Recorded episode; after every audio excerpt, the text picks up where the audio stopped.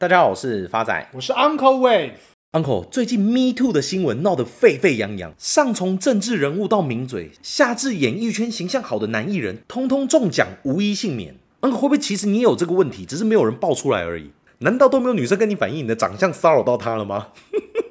发仔，我郑重的警告你，饭可以乱吃，话是不能乱讲。Uncle 行得正，坐得直，在感情世界里，全凭诚信这两个字才可以立足到现在。不是 Uncle 话不是这样讲啊！你看现在爆出来的男艺人，哪一个不是形象特别好的？像号称国民好爸爸的佑胜，跟拿超过十一次金钟奖的模范主持人黄子佼，都接连中奖。我就问，演艺圈里面到底还有哪个男艺人可以相信？在 Uncle 的心目中，演艺圈就有一位完美的好男人。Uncle 甚至以人格担保，他绝对不会与 Me Too 扯上任何的关系。有这种人，Uncle 可以给我点提示吗？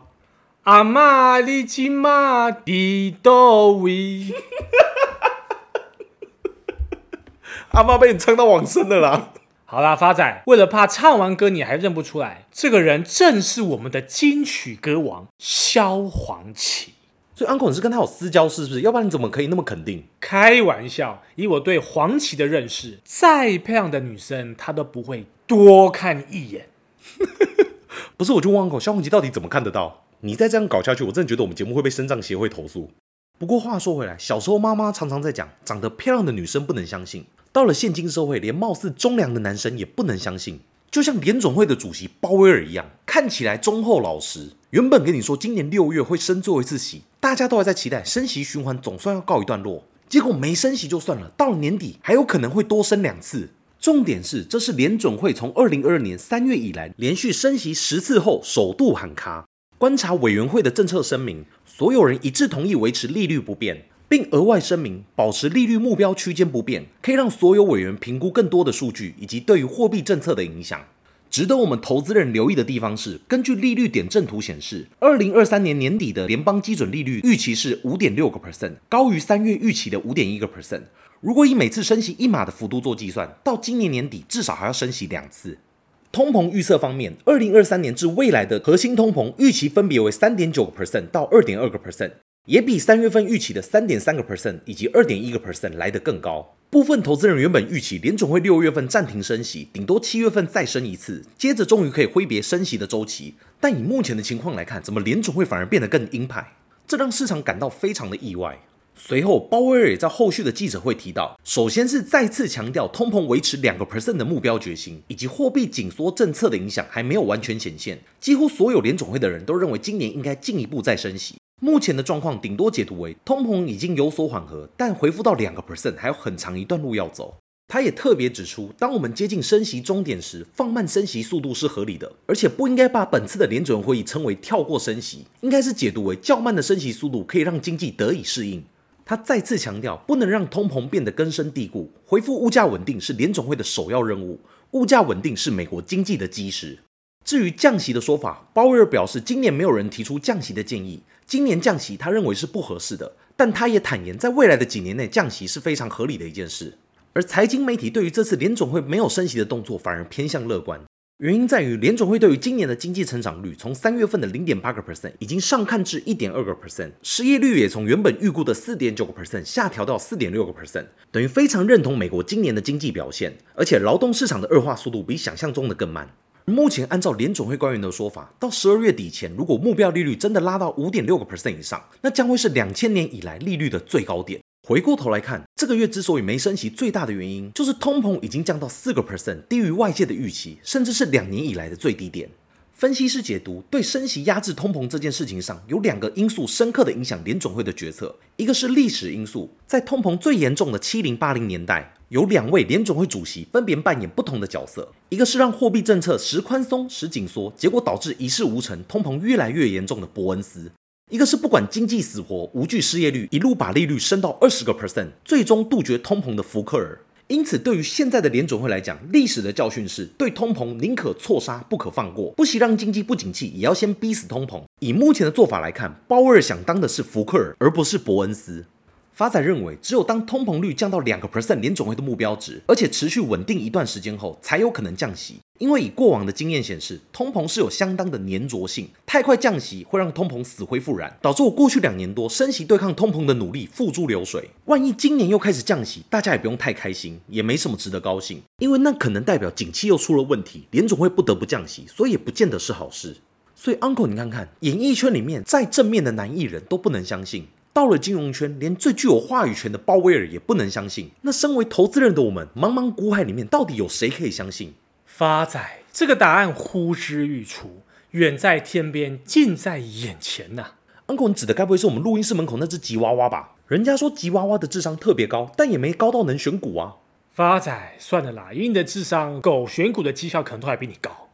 Uncle 认为，升息政策越摇摆。市场越动荡不安，这样的环境就更值得我们去寻找股市中的沧海遗珠。所以，Uncle，我们今天前面讲了那么多负面的新闻，今天能给听众朋友带来一些励志的标的吗？答案是有的。今天 Uncle 要跟各位亲爱听众朋友分享励志的标的，正是励志。台股代号六七一九，于二零零五年十二月成立，是华硕转投资的类比 IC 设计公司，深耕于高效能功率元件技术及高密度电源解决方案。营业项目与产品结构分别是电源管理 IC 占七十一个 percent，功率元件占二十九个 percent。Uncle 看好的因素有二：第一个，基本面。摩根斯坦利证券近期提出，看到 PC 产业迎来复苏的一线生机，在消费性电子产品产业中，最先衰退者渴望最先展开复苏，而且市场迄今都还是半信半疑。摩根斯坦利对 IC 设计企业进行调查，发现来自主机板、电竞 notebook、显示卡、固态硬碟模组等业者需求愈发强劲。关键类比 IC 业者如今也看到其经销商库存水位降至健康水准，约从半年前的六至九个月库存，掉到现在仅二到三个月的库存。整体来看，PC 电源管理 IC 基本面的变化方向与大摩对 PC 半导体观点一致。励志方面，大摩指出，主机板、电竞 notebook、显示卡需求变强，部分全球 PC 品牌厂最新也给予更多订单，显示营运正在好转。就产品定价来看，经过二零二二年第四季大幅季减十五个 percent，今年第一季在季减一成以上后，单位售价跌幅显著缩减，预期本季跌价幅度仅二到三个 percent。摩根斯坦利也认为，利智的负面情况已先前反映，市场预期也已重新调整，研判上半年就是营运的谷底，营收动能将自本季开始爬升，因而升评为中立。目标价由一百六十五元调升到三百六十元。再者，英特尔本月开始供货入门级的 H 六一零晶片组给予主机板厂，其中最大差别在于本次的 H 六一零将开始支援 DDR5 规格的 DRAM。在此之前，另一大 PC 平台大厂超微也已经推出支援 DDR5 规格的 DRAM 的 A 六二零。在两大厂齐力支援 DDR5 的规格下，象征 PC 笔电市场将开始加速迈入 DDR5 的时代。由于 DDR5 规格 DRAM 与 DDR4 世代的最大差别在于，DDR5 的 DRAM 模组中必须要外挂一颗电源管理 IC，俨然成为电源管理 IC 厂布局抢攻的新焦点。而立志渴望在下半年先行跨入市场，业界预期明年在 DDR5 需求大幅窜升后，相关的电源管理 IC 商机渴望成为各家 IC 设计厂抢攻的焦点。值得一提的是，ChatGPT 炒热 AI 云端资料中心建置浪潮，美系及中系云端业者加快布建脚步，立志受惠 AI 热潮带动四大云端业者资料中心建置需求。法人预估，二零二三年伺服器营收占比将有双位数成长空间，优先吃下资料中心建置商机。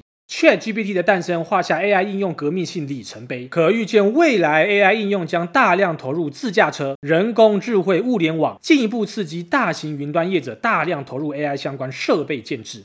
根据 t r e n f o r c e 预测，二零二三年在 Chatbot 相关应用加持下，可望再度刺激 AI 相关领域的活络。预估伺服器出货量年成长可达八个 percent，二零二二年至二零二六年复合成长率将达十点八个 percent。去年 AI 伺服器采购占比以北美四大云端业者 Google、AWS、Meta、Microsoft 合计占六十六点二个 percent，而中国近年来随着国产化力道加剧下，AI 建制浪潮随之升温。以 ByteDance 的采购力道最为显著，年采购占比达六点二个 percent。其次紧接在后的则是 Tencent、阿里巴巴与百度。立志今年将进一步推新一代高整合度之伺服器 SPS，预料受惠于 AI 热潮，对于营收贡献将有显著的帮助。Uncle 看好的第二因素为技术面，立志未来的股价假如有修正到两百五十二块以下，那么这位是非常甜蜜的买点。未来的反弹目标价会落在三百二十三元，预期报酬将近还有三成。最后是回复我们听众朋友的时间，第一位是我们新朋友老爸爸的儿子留言，看好电动车，请问 Uncle 连家现在可以进场吗？新朋友老爸爸的儿子你好，连家经过 Uncle 精算之后，发现六月十二号连家爆了大量，趋势有可能随时反转向下，因此不建议在此时进场。以上供您参考喽。Uncle 在此做一个总结，股市正如同演艺圈一样，表面上很多光鲜亮丽的公司，实则却有很多不为人知的秘密。因此，绝对不能以貌取人，更不能因为该公司名气大而盲目投资。所以，我们投资人要做的是多做功课，充实自己，才不会被外来的资讯所蒙蔽。谢谢大家，我是 Uncle Wave，我是发仔，我们下次见。